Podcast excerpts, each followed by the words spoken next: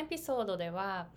アメリカ英語がものすごい遅いということを紹介したいなというふうに思います。皆さんこんにちは。私はハワイ在住で英語発音コーチとビジネスコーチをしているアイコ・ヘミングウェイです。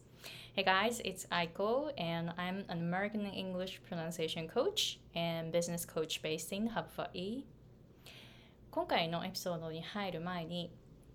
英語上級者の方で英語環境で働いている方がどういうふうにそのレベルからもっと上に行けるかっていう発音のポイント3つを無料の動画でシェアしていますのでぜひぜひ概要欄の方からそちらの無料動画をチェックしてみてくださいね。でこの動画無料なんですけれども本当にあの私のいつもフォーカスしている空気そして振動モメンタムにフォーカスしていますので英語が英語の音がどのくらいダイナミックかっていうのが学べるしこの、えー、動画を見た後には耳の発音 year というのと年の発音 year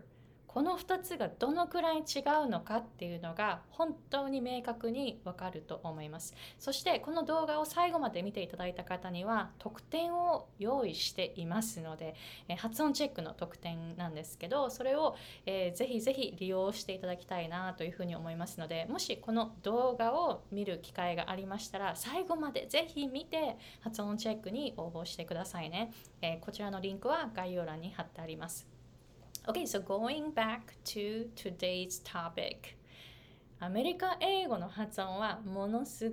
ごいゆっくりですよっていう話をしたいなというふうに思います。で、最近、そうですね、2人のクライアントさんにちょっとこう英語の発音アメリカ英語の発音はすごくゆっくりなんですよっていうことをあのそういう言う機会があっててで1人の方はあのこれからグループコーチングを取る方なんですけど発音を聞いたらものすごい発音が早かったんですね。で、えっと、やっぱりアメリカ英語の発音を上達させたいのであればまずはもうものすっごいスローダウンするっていうことが大切になります。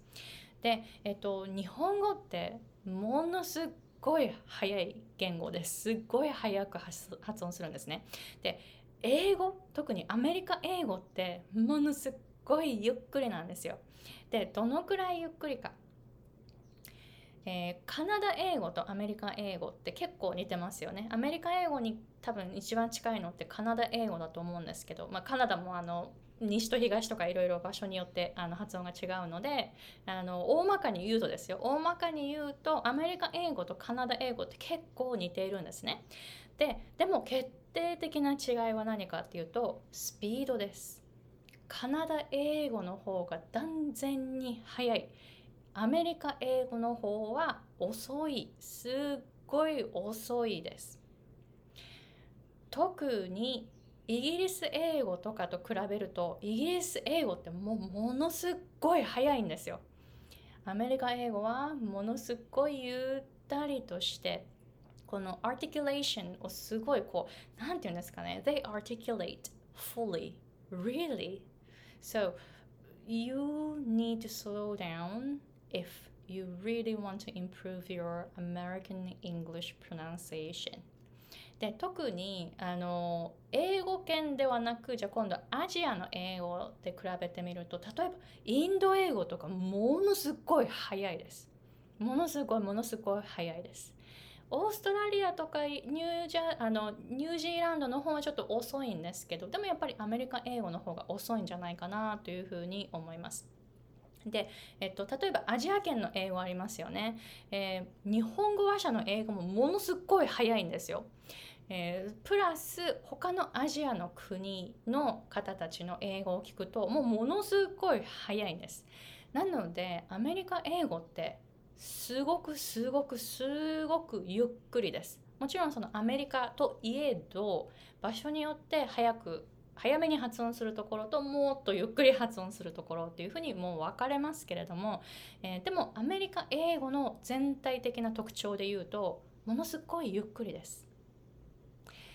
なのでアメリカ英語はゆっくりだっていうふうに思ってみてください。なので日本語話者がアメリカ英語の発音を練習する時スローダウンを必ず必ず必ず必ずしてください。I can't emphasize enough 本当にあの毎回これ本当毎回なんですけどあの12週間のグループコーチングをしていてでクライアントさんに最初に言うこと必ずみんなに言うことって slow down ゆっくり話してくださいね。っていうフィードバックなんですね。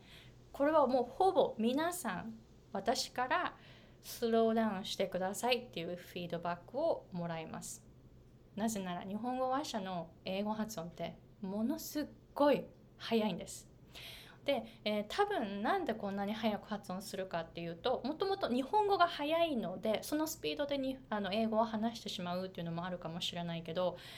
アメリカ英語が早いと思っているから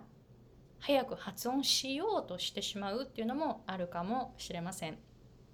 であのもう一人のクライアントさんとのちょっとこの会話でアメリカ英語ってものすっごいゆっくりなんですよっていう話をしたんですね。えっと、このえー、クライアントさんのサポートの中でディクテーションの部分があってでそのディクテーションアメリカ人の方のポッドキャストの部分をちょっとこう、えー、取ってでそこをディクテーションしましょうっていう練習をしたんですけどその説明をした時にその方のスピーチってそんなに速くない。本当典型的なアメリカ人の発音結構ゆったりめで発音するっていう感じなんですけどだからゆっくり発音しましょうゆっくり発音しましょうっていうふうに、えー、こう言った時にコメントが返ってきたんですよ。でもアメリカ英語はどうしても早く聞こえてしまうっていうふうにおっしゃっていたんですね。I know your brain is telling you that American English is so fast, right?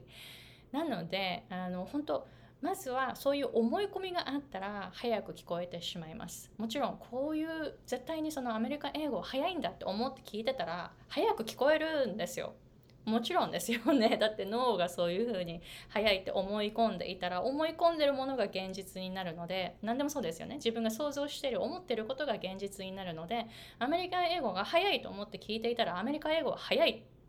ですね。それがその人にとっての事実になります。なので、えー、まずは思い込みを取ってあげるといいですよね。アメリカ英語ってものすごいゆっくりなんですよ。で、えー、例えばあの私のよく使う例で20倍ゆっくり話しましょう20倍スローダウンしましょうっていうふうに言うんです。実際20倍スローダウンしたらものすごいゆっくりですけどでも20倍ゆっくりと話してくださいねで皆さんちょうどいいゆっくりのそのスピードになっていくんですね。なぜか。なぜ23倍ゆっくり話しましょうじゃなくって20倍ゆっくり話しましょうっていうふうに言うか。23倍だと脳が23倍はこれくらいじゃないかっていうふうにゆっくりと話そうとしていてもそれはまだまだ早いんですね。本当これ脳とのあの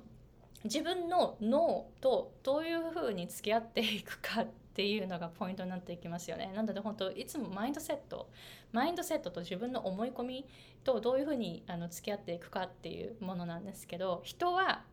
23倍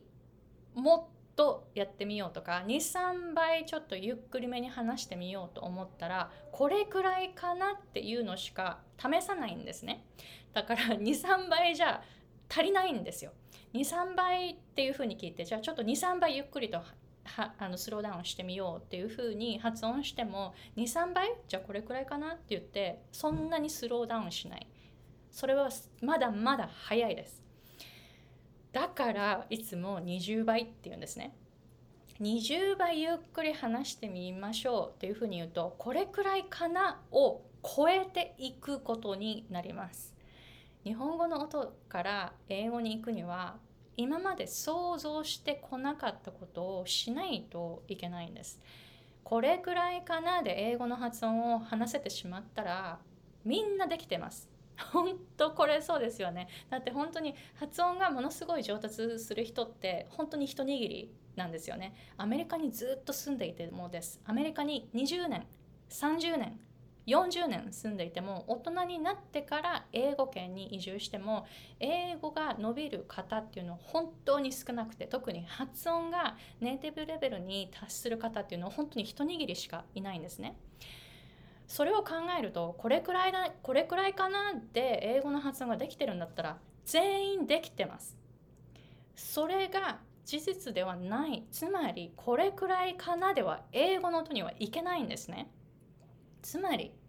23倍どころじゃないんです。20倍っていうふうに思って今までこれくらいかなって思ってやってきたことのここを超えないと英語の域にはいけないです。つまりスピードもこれくらいかなでゆっくり話していてもそれはまだまだ早いです。これを超えていくには20倍ゆっくりと話してみようっていう今までの想像を超えたことをしていかないと英語のそのゆったりとして空気がたくさん出て振動がたくさん出て、えー、そしてモメンタムエネルギーを感じながらもう躍動感がたくさんある英語の音にはなかなかいけないです。なので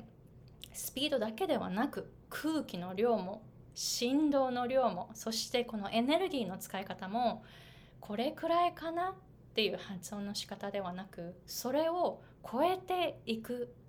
それをやってみてください。そうすると英語の音に必ずいけると思います。ここに行くまでにはマインドセットがものすごい大切になってくるので、えー、もし今英語環境で働いていてそして英語のレベルは上級者レベルでだいたいそのアメリカ人同士の速い発音が70%くらい聞き取れるけどそこで限界を感じているという方この先が必ずあります。だけどそこに行くには今まで想像想像していなかったようなダイナミックな音に行かないといけないです。ここに行くには